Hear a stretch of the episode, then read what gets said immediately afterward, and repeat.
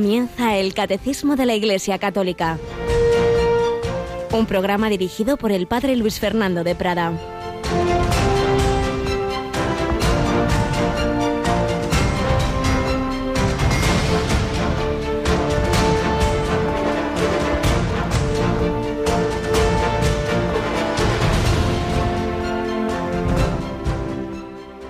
Con mis brazos abiertos, os llevo a todos en mi corazón.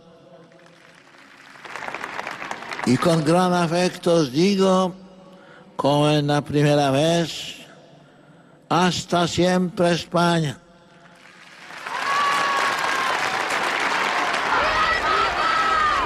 Hasta siempre España, hasta siempre tierra de María. Alabados sean Jesús, María y José. Muy buenos días, muy querida familia de Radio María. Hoy 22 de octubre de 2019 celebramos esa memoria litúrgica de San Juan Pablo II. Tuvimos cinco veces a un santo entre nosotros en España y estas palabras, como todos recordamos, al menos los que entonces estábamos allí, fueron las últimas oficialmente así o públicamente, luego ya se la despedida en el aeropuerto, que dijo el Papa Juan Pablo II en su última visita a España en mayo de 2003. Ahí estábamos Mónica Martínez y un servidor. Buenos días, Mónica. Muy buenos días, padre en Cuatro Vientos y en Colón, ¿verdad? Esa última visita inolvidable y esas de, palabras de despedida, como en Cuatro Vientos había dicho aquello de vale la pena eh, seguir a Cristo cuando iba a cumplir un joven de 82 años, etcétera, etcétera. Eh, estamos en el mes misionero y menudo misionero tuvimos, ¿eh? Desde luego que sí, nos eh, impresionaba ver cómo a pesar de que pasaban los años y que su salud se resentía, él seguía visitando los lugares más remotos, haciendo miles de viajes y, bueno, era un ejemplo para todos hasta el último momento. Hasta el último momento. Entonces, servidor era capellán universitario, Mónica terminaba su carrera de periodismo y todo aquel grupo de jóvenes realmente nos impresionaba ese final de ese pontificado y por supuesto cuando llegó la muerte, todo un ejemplo que luego los papas han reconocido, la beatificación que hizo Benedicto XVI, la canonización el Papa Francisco, y ahí le tenemos en el cielo. 22 de octubre empezaba el pontificado con aquellas palabras tantas veces repetidas, no tengáis miedo de abrir las puertas a Cristo. Y es lo que nos está enseñando el catecismo. No tengamos miedo. Cristo es amor y misericordia. Y de hecho iba a morir en la fiesta que él mismo instituyó de la divina misericordia. De ello estamos hablando en el catecismo, como el Señor es infinitamente misericordioso y esa misericordia la ejercita a través de la Iglesia, a través del perdón de los pecados. Pues seguiremos viéndolo hoy, pero antes también escuchando pues a los testigos de la misión. Seguimos en este mes misionero extraordinario. Papa Juan Pablo II, el Papa más viajero y misionero, 104 viajes internacionales, 150 más o menos por Italia. Y ahora el Papa Francisco, misionero también, y también gran amante de la misericordia divina, pues nos está eh, animando a la misión. Y estamos recogiendo algunos testigos de la misión que han sido fundamentales en promover las misiones. Hemos hablado de los patronos, Francisco Javier, Teresita del Niño Jesús, hablamos también de Paulina Yaricot, que está en el origen de las obras misionales pontificias, una laica, y hoy vamos a hablar de, de otro compatriota suyo, otro francés, que fue sacerdote y obispo y que también, como veremos, tuvo que ver con el desarrollo del apoyo a las misiones, todos llamados a ser misioneros, todos llamados a evangelizar, a anunciar a todos la buena noticia de Jesucristo y invitarles a abrir las puertas, abrir las puertas a Cristo.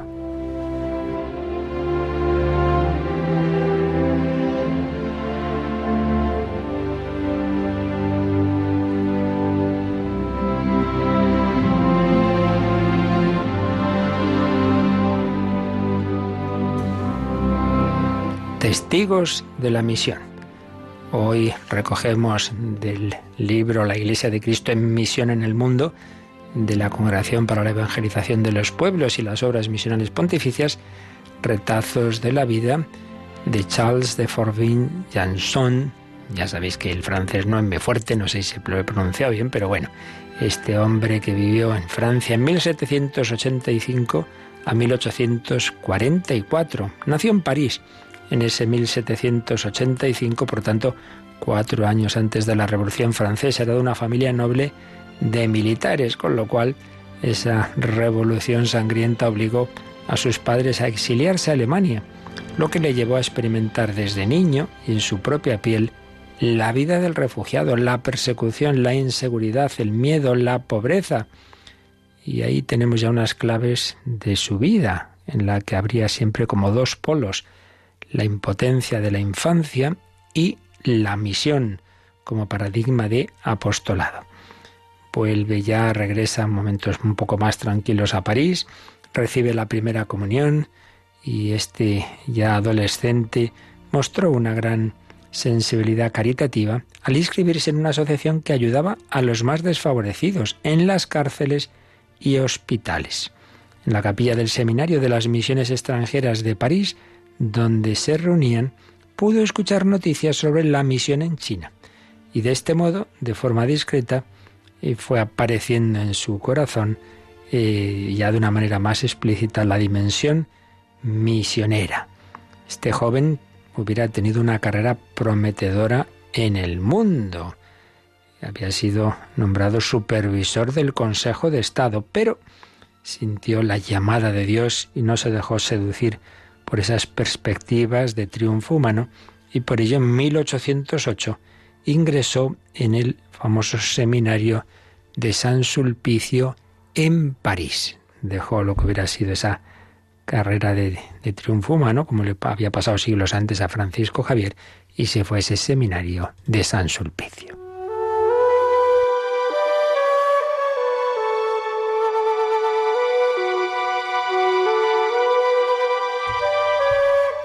Se ordena sacerdote en 1811 y después de otros primeros destinos terminará regresando a París donde se ocupó con mucha alegría en la formación cristiana de los niños de su parroquia. Ese apasionado apostolado se manifestó de manera especial en su dedicación a las misiones populares. No solo hay que ser misioneros en los países donde no llega el Evangelio, sino también entre nosotros, porque ya después de todo lo que había ocurrido en los últimos años en aquella Francia que había sido la hija primogénita de la Iglesia, pero que ya había sufrido ese primer proceso de descristianización, pues había que reavivar la fe en esa Francia postrevolucionaria. En ese periodo se destacaron sus talentos de elocuencia, su amor, su generosidad, que le llevaban a renunciar a todas hasta sus propias ropas para dárselas a los más necesitados. Tendrá bueno, esta fase se señala que podemos eh, considerar que finaliza con su partida a Tierra Santa en 1817. Y luego, pues la providencia divina hace que Charles de Forfin Janson sea consagrado obispo de Nancy y Toul en el noreste de Francia. En aquel tiempo mantenía un contacto muy cercano con los misioneros que le escribían y le pedían su ayuda pero también estaba al corriente de la situación de las misiones en China. Siempre miraba hacia China, como le había pasado a Francisco Javier.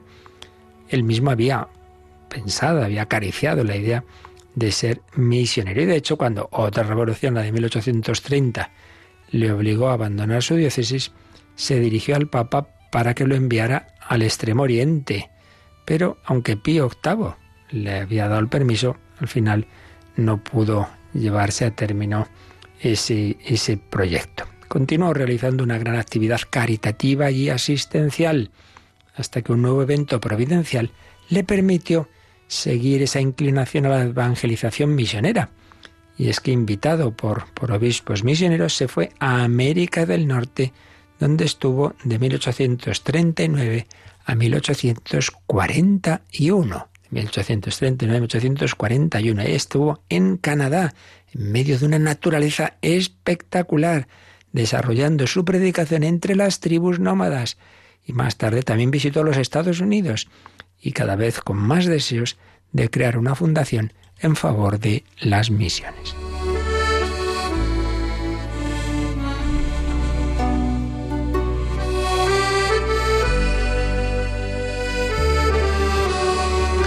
Cuando regresa a Francia, le impresionan cada vez más las noticias sobre muchos niños y especialmente niñas de China que abandonados o asesinados morían sin siquiera poder recibir el bautismo. Como vemos, la cosa ya era antigua, ese, ese matar a los niños en, en China. Eran las agonizantes solicitudes de ayuda lanzadas por los sacerdotes de la Sociedad de las Misiones Extranjeras de París, de la que él mismo había pensado formar parte. La idea de salvar la inocencia de los niños en tierras de misión, decíamos al principio que siempre en su vida estuvo presente la, la inocencia de los niños y la misión. Pues ahí se juntaban las dos cosas, China, niños, y entonces tiene esa inspiración de salvar a niños a través de niños cristianos. Los dos polos de su vida entraban en contacto totalmente la infancia y la misión. Y entonces se va a ver a esta mujer de la que hablábamos en días anteriores, a Paulina Yaricot. En 1842 fue a Lyon para hablar con esta joven laica que 20 años antes había sentado las bases de la pontificia obra de la propagación de la fe. Lo llamamos las obras misionales pontificias. Y comenzó a vislumbrar la manera de organizar la ayuda a los niños en China, que terminó concretándose en un doble gesto de los niños de su diócesis, que todos los días rezaran una Ave María y una breve oración por, por los niños y la ofrenda de una moneda al mes como había hecho Paulina, que había organizado el rosario, y la colecta, que sería al final la colecta del domo. Bueno, pues seguiremos viendo mañana, si Dios quiere, cómo este hombre, con ese corazón misionero, tenía siempre esa mirada puesta en los más necesitados en el cuerpo y en el alma, y promovió desde su Francia, pues ese espíritu misionero también de los niños, todos llamados a ser misioneros.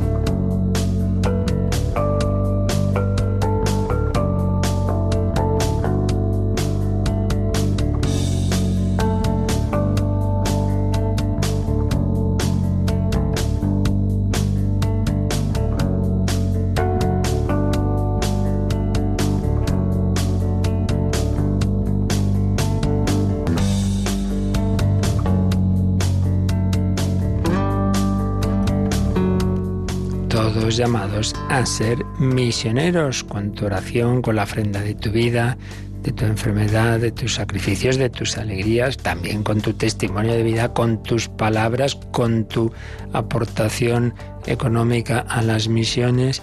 En fin, tantas formas, nadie puede quedarse parado. Si no mueves, si no te mueve la misión, te dejas llevar de la omisión, pecados de omisión no hacer el bien que podríamos hacer, llamados a ser misioneros, es decir, anunciar el amor de Dios, que Dios ama a cada hombre y como nos ama nos ha enviado a su Hijo, tanto amó Dios al mundo, que le envió a su único Hijo.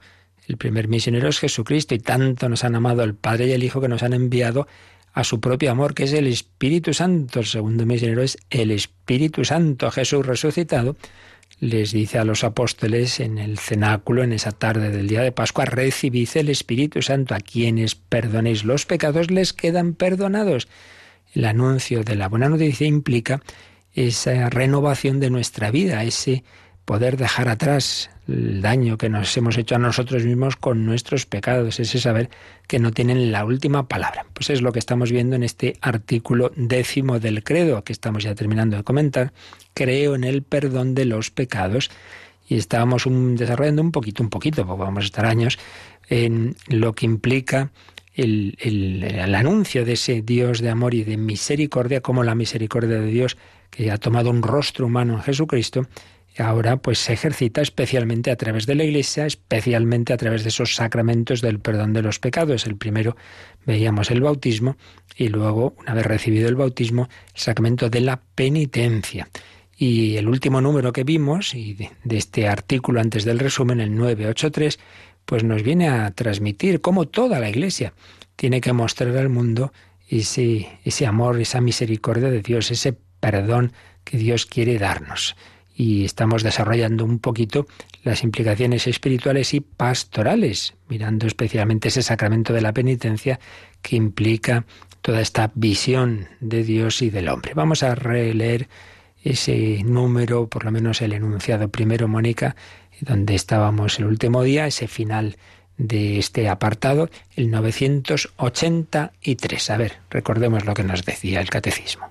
La catequesis se esforzará por avivar y nutrir en los fieles la fe en la grandeza incomparable del don que Cristo resucitado ha hecho a su Iglesia la misión y el poder de perdonar verdaderamente los pecados por medio del ministerio de los apóstoles y de sus sucesores. Pues fijémonos bien, grandeza incomparable de este don, este regalo que Jesucristo resucitado ha hecho a su iglesia, esa misión que implica ese poder, poder de perdonar a quienes perdonéis los pecados les quedan perdonados. Luego el catecismo nos pone tres citas de tres santos, San Ambrosio, pues como el Señor ha dado a sus pobres servidores, los obispos y sacerdotes que, que colaboramos con los obispos que son sucesores de los apóstoles, ese poder de hacer ahora lo que Jesucristo hizo en la tierra, de, ese anuncio del Evangelio, de ese dar la vida nueva a través del bautismo, de ese perdón de los pecados a través de la penitencia, de ese atender a los enfermos, etc. También mm, una cita de San Juan Crisóstomo, como el Señor ha dado a los sacerdotes unos poderes que no ha dado ni a los ángeles. Dios sanciona allá arriba todo lo que los sacerdotes hagan aquí abajo. Y léenos, sí, por favor, la última cita que viene de, de San Agustín en este número. Si en la Iglesia no hubiera remisión de los pecados, no habría ninguna esperanza, ninguna expectativa de una vida eterna, y de una liberación eterna. Demos gracias a Dios, que ha dado a la Iglesia semejante don. Demos gracias a Dios, que ha dado a la Iglesia semejante don. Y es que hay personas que en efecto han perdido la esperanza. Dicen yo ya, yo ya con lo que he hecho de mal, ya mi vida no tiene solución. Ya si hubiera, lo hubiera, esto lo hubiera hecho antes mejor, pero ya nada, ya, ya no hay nada que hacer. Piensan que ya no hay expectativa de vida eterna, que ya ala, de cabeza al infierno. No, no, no, no es verdad. Siempre podemos volver al Padre, siempre. El Señor quiere perdonar y además Dios no perdona como nosotros, que perdona pero no olvida. Dios perdona, olvida y recrea, rehace nuestra vida, como nos muestran las vidas de tantos santos. Bueno, pues después de que en estos dos apartaditos que hemos visto, que ya decíamos que luego todo lo que aquí el catecismo ha expuesto se va a desarrollar cuando se hable del bautismo, de la penitencia, del pecado, de la moral, que ha sido una síntesis para que nos demos cuenta de esto tan bello, que, que en la profesión de nuestra fe, pues no solo creemos en, la Santísima Trinidad, en Jesucristo, en la Virgen, en la Iglesia, sino en el perdón de los pecados. Yo creo que Dios es capaz de perdonar mis pecados y que lo hace primero a través del bautismo, pero luego a través de ese poder de las llaves Jesús le dice a San Pedro, te doy las llaves del reino de los cielos. Y a él y a, los, todos los demás apóstoles, lo que ataréis en la tierra quedará atado en el cielo, lo que desataréis en la tierra quedará desatado en el cielo. Todo este misterio de la mediación, de la que hablábamos en días pasados, que el Señor actúa a través de, a través de, pero siempre es Él, y es el Espíritu Santo el que rehace nuestra vida, el que transforma nuestro corazón. Por eso vamos a seguir comentando este último número, pero también ya como el resumen de todo lo que hemos visto en este artículo, vamos a leer el... Eh, hay tres números de resumen de este artículo y vamos a, a quedarnos en el primero, el 984. El credo relaciona el perdón de los pecados con la profesión de fe en el Espíritu Santo. En efecto, Cristo resucitado confió a los apóstoles el poder de perdonar los pecados cuando les dio el Espíritu Santo. Pues ¿por qué dice esto el catecismo? Bueno, pero no nos olvidemos, lo hemos repetido muchas veces, pero estas cosas hay que repetirlas más y más. El credo tiene esa estructura ternaria porque a fin de cuentas toda nuestra fe es la fe en la Santísima Trinidad. Es la fe en el único Dios, pero que siendo único son tres divinas personas. Y todo el credo está estructurado en ese esa profesión de fe. Creo en Dios Padre, que no es un creo meramente con la cabeza, sino me apoyo en Él, me fío de Él, confío en mi Padre, creo en Dios Padre que me ha dado la vida, que me ha creado. Por supuesto, lo hemos repetido también muchas veces, que, las tres divinas personas actúan unidas. Cuando decimos Dios Padre Creador es con el Hijo y el Espíritu Santo. Claro, no se pueden separar, pero especialmente atribuimos al Padre esa primera obra de la historia de la salvación, que es crear el mundo. Claro, si no nos crea no hay nada más que hacer. Creo en Dios Padre, la creación. Creo en Dios Hijo, que se ha hecho hombre, la redención, la encarnación. El Hijo eterno de Dios nos muestra humanamente cómo es Dios y cómo debe ser el hombre, y cuál es nuestro destino y cuál es el camino. Y ahí pues hemos visto pues toda esa obra redentora. Y creo en el Espíritu Santo, Señor y dador de vida. El fruto de la redención es la comunicación del Espíritu Santo. Pero en esta tercera parte del credo, si al Padre le atribuimos especialmente la creación, al Hijo, la redención, al Espíritu Santo, la comunicación de la redención a través de la Iglesia.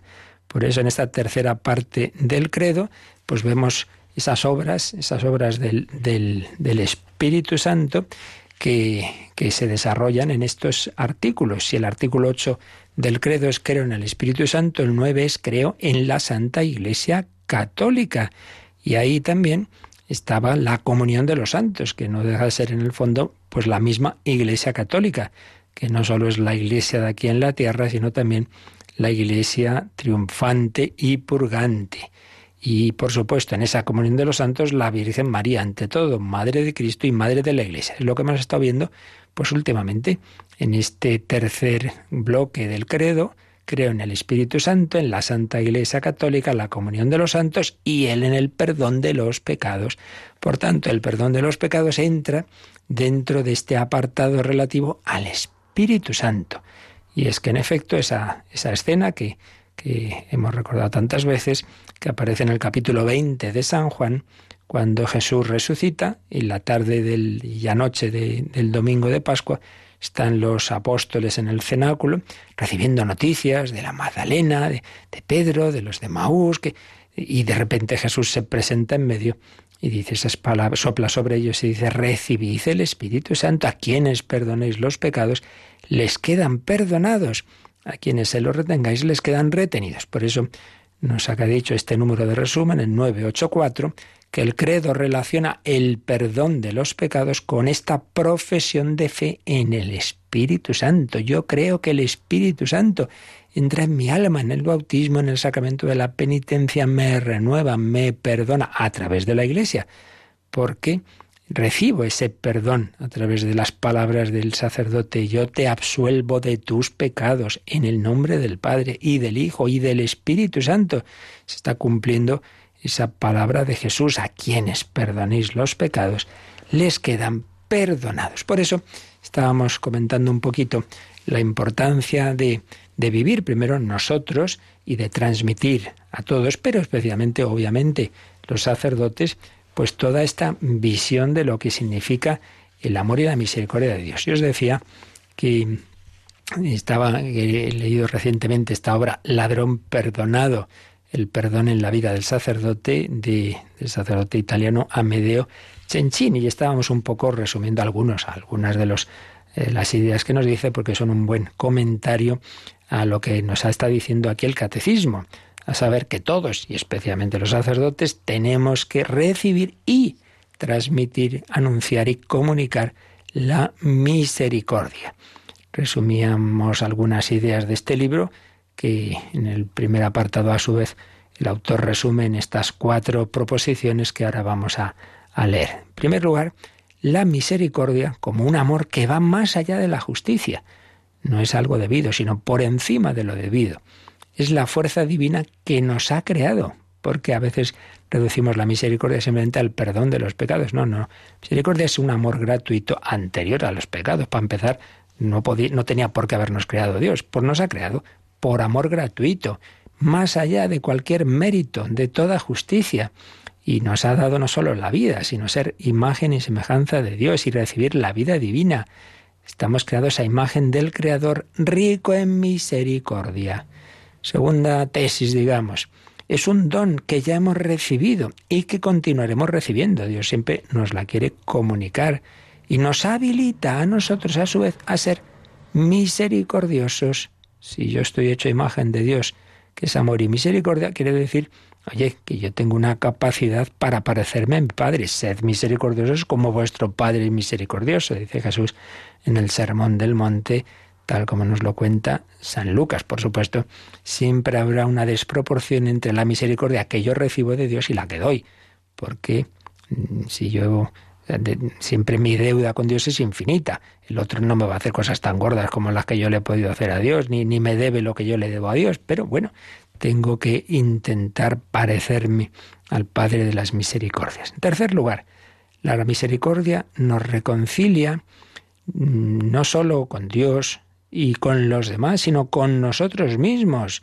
con nuestras raíces, con nuestra vocación, porque estamos hechos, decimos, a imagen de Dios entonces, si yo actúo conforme a esa imagen, pues me siento bien, pero si voy contra el amor, si, si me hago un soberbio, si un, un vengativo, pues en el fondo yo no estoy en armonía conmigo mismo, con mi ser.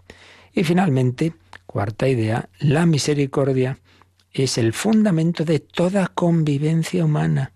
Sin misericordia no hay familia que resista, no hay matrimonio, no hay comunidad religiosa, no hay comunidad sacerdotal, no hay parroquia, no hay movimiento. Es el corazón del Evangelio que debe estar en el centro de toda pastoral. Por eso decíamos que esto, es importante. La misericordia no es simplemente que en determinados momentos, bueno, a veces, pues cuando hemos sido muy malos, Dios tiene misericordia. Y lo mismo, yo pues en algunos momentos ejercito obras de misericordia. No, no, no, no. Es verdad que hay momentos especiales para ejercitarla, pero debe ser una actitud permanente como lo es en Dios. Dios no es que a veces hace cosas de misericordia, obras de misericordia, sino que es Dios es amor misericordioso. Pues también nosotros estamos llamados a ser, no solo a hacer, a ser imagen de la misericordia y por tanto a tener una actitud siempre de amor gratuito. Todos los cristianos, pero indudablemente de una manera especial los sacerdotes, pues lo debemos ser porque además tenemos ese poder de, otorgar ese, esa misericordia en su forma de perdón. Y esto en un mundo que cuando pierde la referencia a Dios y al Dios revelado en Cristo, pues también se hace un mundo duro, señala Cencini, un mundo despiadado. Y nos dice, al margen de esta conexión con el amor recibido, todo se vuelve frágil. La vida ya no es misterio que revela al eterno, sino enigma insensato y desmemoriado. Y lo llegamos a ser también nosotros mismos, ese enigma y las relaciones que construimos, que si no son misericordiosas no tienen consistencia, ni raíces, ni futuro. Sin misericordia no existe amistad, matrimonio, familia, ternura, amor, sueños, futuro, pasión, fidelidad. Sin la misericordia explota el absurdo del egoísmo, de la autorreferencialidad, de la esclerocardia, tenemos un corazón ahí esclerótico, del homo homini lupus, del mundo inhospitalario y sin piedad, de la conflictividad exasperada, de la rigidez que condena, del juicio inflexible, que pone la ley por encima de la persona, de la arrogancia, que no es capaz de comprender y compadecer, de la violencia psicológica de quien no perdona, de la justicia, que tras la coartada de la igualdad de todos frente a la ley, confunde al pecador con el pecado. Claro, el pecado siempre hay que rechazarlo y luchar contra él, pero no al pecador, que hay que acoger con misericordia. Sin la misericordia, la historia del hombre queda incompleta, como un drama que continúa en el tiempo en busca de un equilibrio perdido, sin el cual es historia maldita. La misericordia herida sigue aún dividida entre venganza, resentimiento, revancha, amnesia, reparación, fuga, desesperación. Y ciertos lugares quedan como emblemas de un mal que parecía imposible, pero que ha tenido lugar y que podría volver a suceder. Ciertamente, sin misericordia, un mundo duro, un mundo al que la Iglesia anuncia abrir las puertas a Jesucristo, al Dios de la misericordia. No tengáis miedo, abrirle las puertas. Pues todo ese mensaje que el Señor nos está transmitiendo a este mundo herido, pues a través de Santa Teresita del Niño Jesús, que muere a punto de empezar el siglo XX, el amor misericordioso, a través de Santa Faustina Kowalska, Jesús, confío en ti, a través de, San Juan Pablo II, que, que nos dedica esa encíclica Dives sin Misericordia, que canoniza a Sor Faustina, que establece esa fiesta de la Divina Misericordia a través de Papa Benedicto, su primera encíclica Dios es amor, a través del Papa Francisco, Año de la Misericordia. Vamos a pedir al Señor que abramos las puertas del mundo a Jesucristo, como nos pidió y nos enseñó en su fecundísimo pontificado San Juan Pablo II.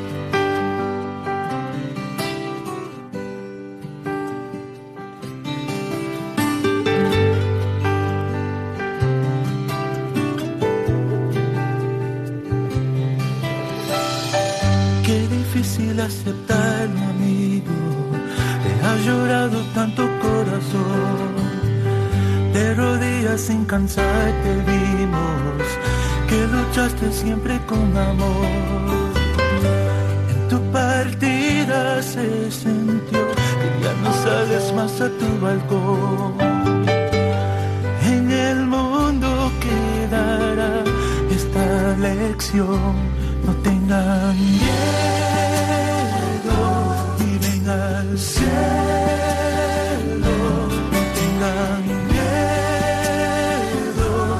siempre la fe. Juan Pablo, el grande, no te olvidaré.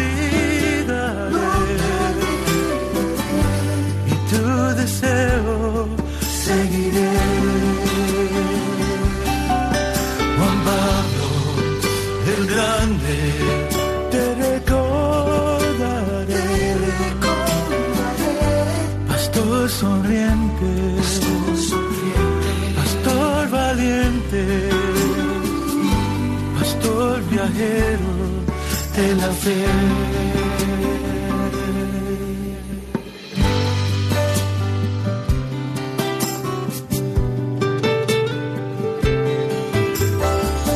Caminando con la cruz de Cristo, perseguido más de una vez, abogando por la paz del mundo Hijo de María, no tengan miedo, al cielo, no tengan miedo, siembren la fe.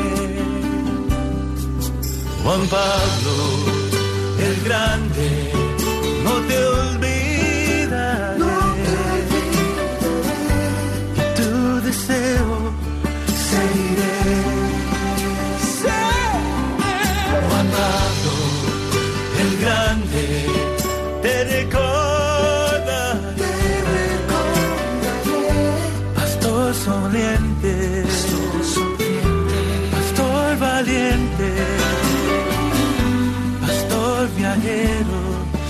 La fe.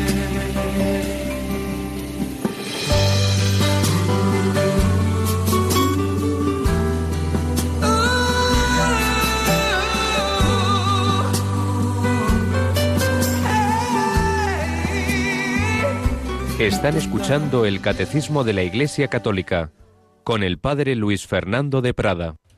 No tengamos miedo a Cristo, Redentor, a Cristo, encarnación de la misericordia divina. Estamos dando algunas pequeñas pinceladas sobre lo que implica este, esta fe en el perdón, pero que no solo es perdón de los pecados, sino que procede de esa misericordia de Dios que nos ha constituido que es el origen de nuestro ser, de nuestra vida, gratis. Hemos recibido, debemos dar gratis.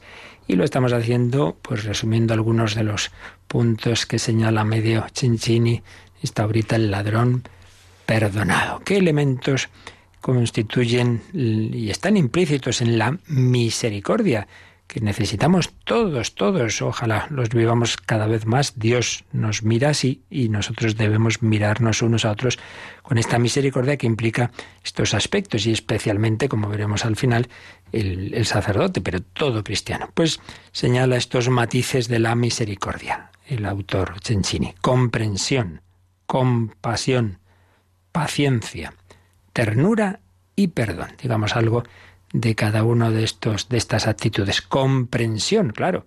El primer gesto de la misericordia es comprender al otro, es decir, hacernos una idea lo más global posible y lo más completa posible del otro, no quedándome en, tres cositas en donde ya hago un juicio y encima me quedo con lo malo del otro, sino fijándome en, que toda persona es un misterio. No pretendamos que esta ya le tengo yo fichado, como cuando aquel eh, fariseo que invitó a Jesús a cenar y entra aquella mujer pecadora, se pone a los pies de Jesús y el fariseo dice, este está dejándose tocar por esa mujer pecadora, ya tiene hecho el juicio de ella, se acabó, ya será para siempre esa mujer pecadora.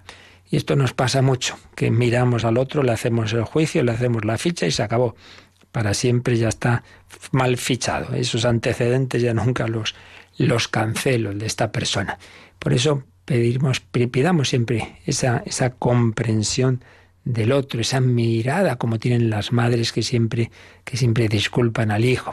El ser humano naturalmente puede hacer cosas que están mal. Aquí esto no tiene nada que ver con el relativismo ético. Pero una cosa es que esto que se ha hecho en sí mismo está mal, otra cosa es ya de ahí juzgar a esta persona para siempre, olvidando que en el ser, en lo más íntimo de cada uno de nosotros, no se pierde esa imagen de Dios y que siempre esa persona queda un resto de bien, que es el que permite a la gracia de Dios tocar el corazón y que el otro pueda volver. En cualquier caso, pidamos ser comprensivos. Segundo, compasión. Decía Dostoyevsky, la compasión es la principal y acaso la única ley de la existencia humana. Qué importante es la compasión, ver al otro sufrir, no quedarme indiferente, quedarme frío. Y a su vez, señala Cencini, que la compasión incluye cuatro dinamismos, la empatía, la suspensión del propio juicio, dejar que el otro pueda verter libremente su propio dolor en el corazón del que escucha y sufrir con el otro. Claro, desarrollar esto nos llevaría muy lejos, no es aquí el lugar, simplemente lo mencionamos rápidamente, la empatía, ver las cosas desde el punto de vista del que me está hablando, hacer ese esfuerzo de ponerme en su lugar.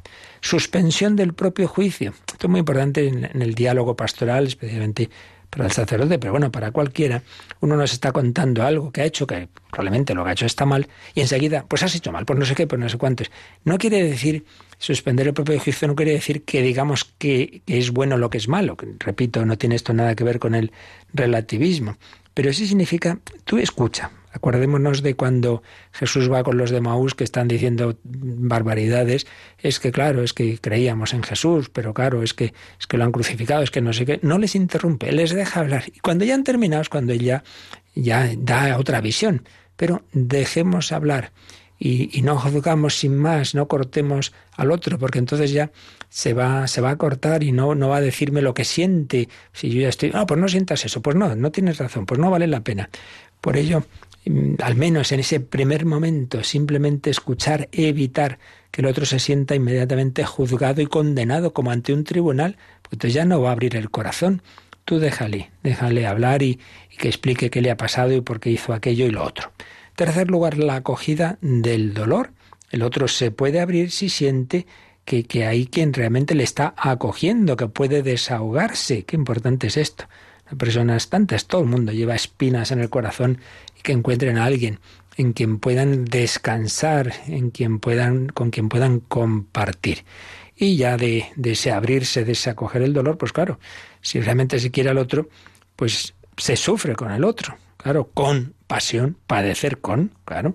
No es la mera lástima del que mira desde lo alto, ay pobrecito, este, este ve un accidente, qué pena que están ahí sufriendo, ve un perro que le han atropellado, ay pobre perro. No, no, no es una mera lástima, es sufrir con el otro, yo puedo comprender el sufrimiento del otro y como le quiero, pues sufro con él, como la Virgen María sufría al pie de la cruz. Un corazón que hospeda el dolor del otro y se lo carga al hombro y padece junto al otro, Pues hasta ahí llega la misericordia. Comprensión, compasión. Tercera actitud, la paciencia, muy importante, muy importante. La paciencia no simplemente es aguantar, a ver, este pesado. No, no, es paciente el que cree en el otro y en sus recursos, ¿se entiende? Con la gracia de Dios. Y, y, sobre todo el que está absolutamente seguro de que el otro es radicalmente digno de ser amado. Aunque haya hecho algo mal, sigue siendo digno de ser amado. El padre sigue amando al hijo pródigo. El impaciente, con su prisa y su nerviosismo, no suele transmitir un sentido de positividad al otro, sino que le envía un mensaje de desconfianza, que debilita su estima y pone obstáculos en su camino de crecimiento. Uy, madre mía, qué importante es esto para padres, sacerdotes, educadores, directores espirituales, que lleva ese grupo de catequesis. Hay que tener respeto a las etapas de la persona. Y que, todo tiene sus ritmos, anda que no lo vemos, cómo cambian las personas al cabo de años. Y el que era más luego al final era, es el mejor. San Ignacio de Loyola en Roma, pues entra ahí en la compañía de Jesús un jovencito, Pedro de Rivadeneira, que era uh, muy travieso. Entraban los, los jesuitas ahí a, la capilla, los ojos muy recogidos y ponían, me, cogían el agua bendita resulta que había puesto en la benditera tinta china, me da agua bendita, los pobres todos ahí eh, llenándose. Padre Ignacio, echa este chico. Y decía San Ignacio, Perico dará peras, Perico dará peras.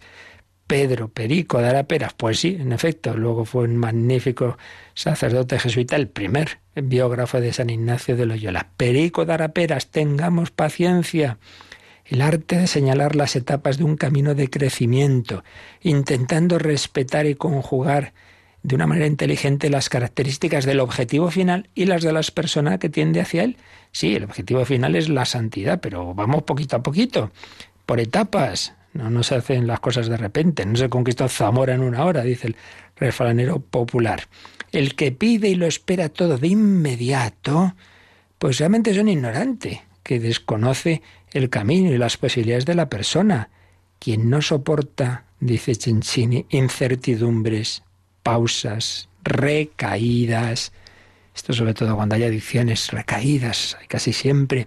Es un presuntuoso que muestra no haber hecho nunca ese recorrido, o un desmemoriado que lo ha removido pronto, o un vanidoso que quiere presentarse como el maestro que no es, el que se pone nervioso por la inmadurez y las lentitudes es un impaciente que no sabe que la gracia ya está en el recorrido, en las etapas intermedias, en la experiencia de la debilidad, en el ir comprendiendo un poco cada vez, en la fatiga que produce el dar un pasito hacia adelante, por muy pequeño que sea, y a veces un pasito hacia atrás.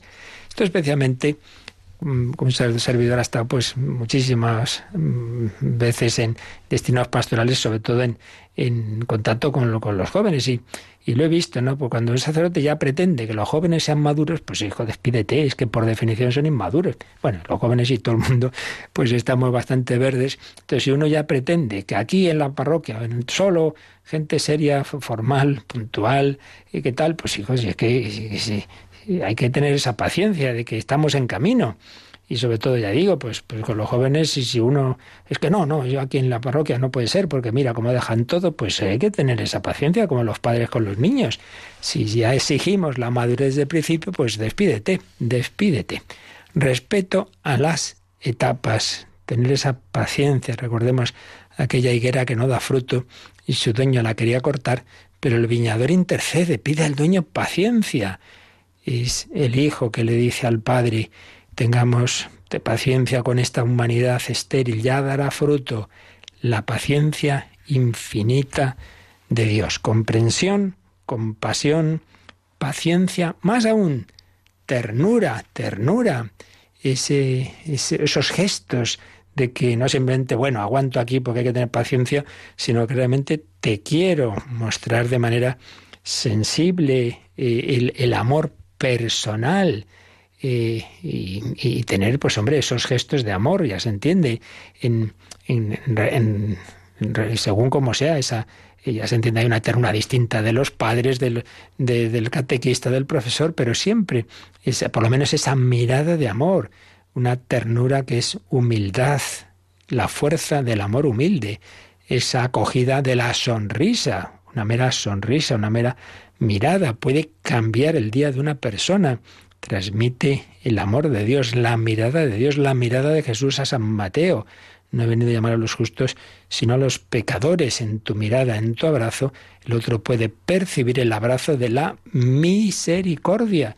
Esto especialmente, por supuesto, se aplica al sacerdote en el sacramento de la penitencia, que el otro perciba, no simplemente, bueno, aquí me perdonan nada más no poder, sino con inmensa alegría. Y precisamente la quinta actitud, dentro de la misericordia, hemos dicho comprensión, compasión, paciencia, ternura y perdón, claro, perdón. Ya hemos dicho que no es el único componente, porque la misericordia es previa incluso a lo que hemos hecho mal, porque es ese amor gratuito que, se vuelca en, la debilidad, incluso aunque no se hubiera hecho un pecado, pero evidentemente tiene el momento fuerte en el perdón, en el perdón.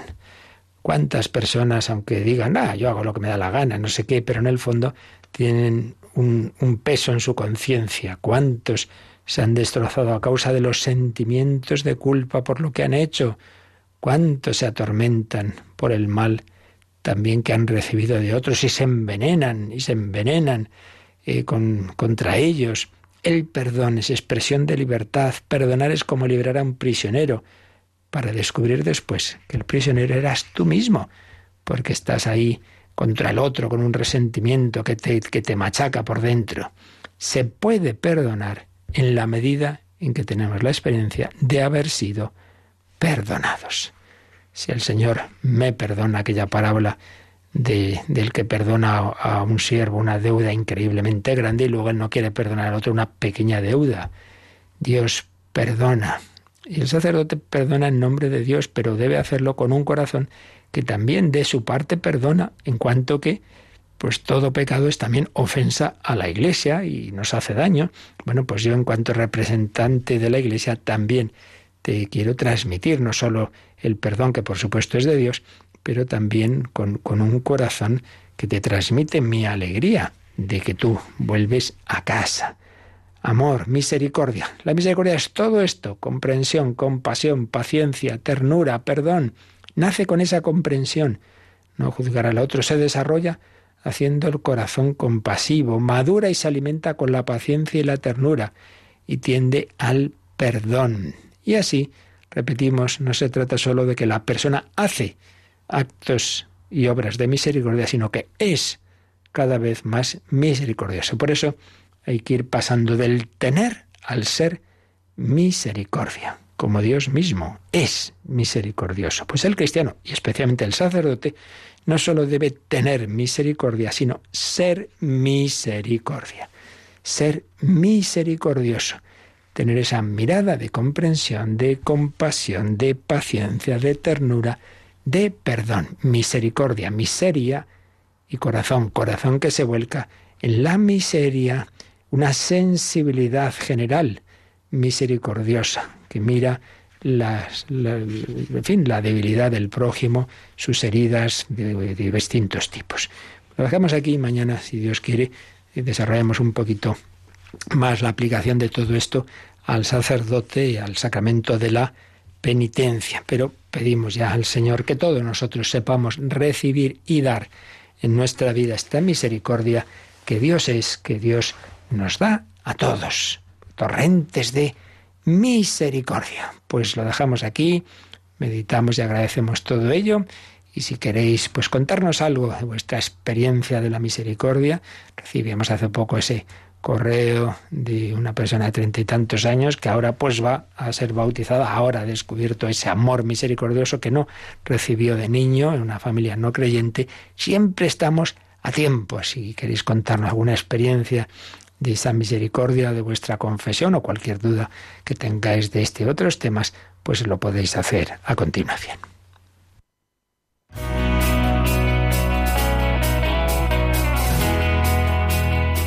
Participa en el programa con tus preguntas y dudas. Llama al 91005 9419. 91005 9419. También puedes escribir un mail a catecismo arroba. Catecismo arroba.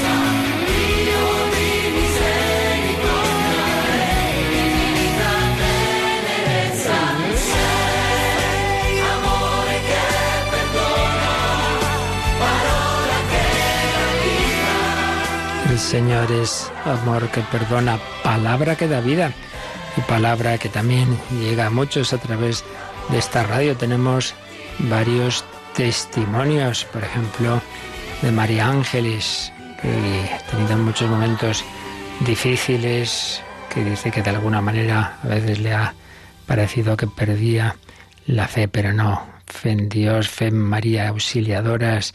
Si ella hubiese conocido a mi madre, dice, este medio, la radio María, estaría todo el día escuchando, sois encantadores. Un abrazo muy fuerte, pues dice cómo está ayudándole la radio de la Virgen. Y también, también nos lo dice Javier. La única señal que encuentro todos los días en el dial es Radio María. No sabéis el bien que me está haciendo. Eh, con la que con la gracia de Dios, la oración y los donativos pueda Radio María seguir siendo la señal del dial.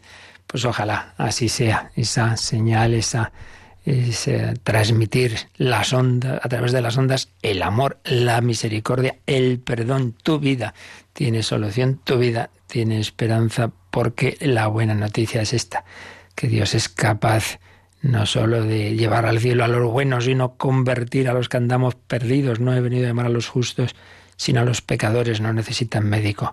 Los sanos, sino los enfermos.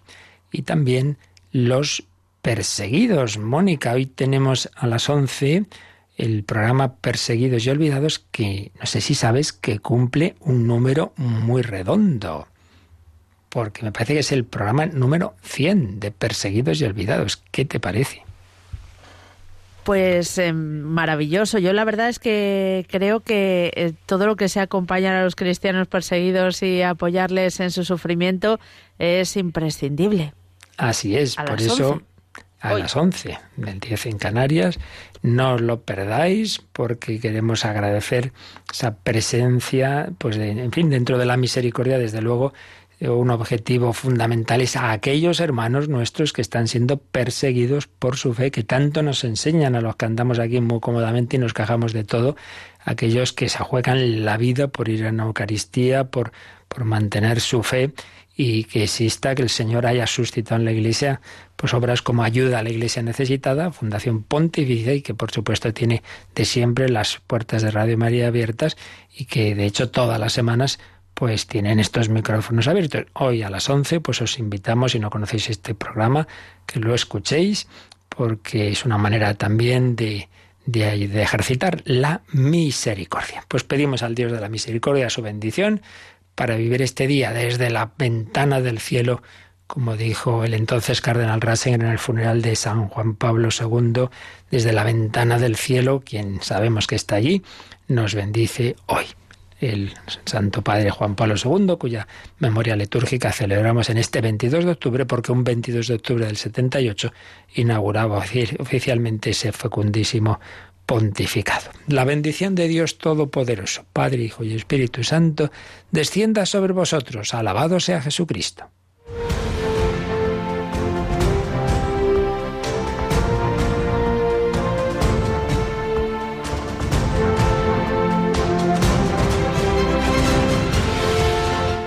Han escuchado en Radio María el Catecismo de la Iglesia Católica, un programa dirigido por el Padre Luis Fernando de Prada.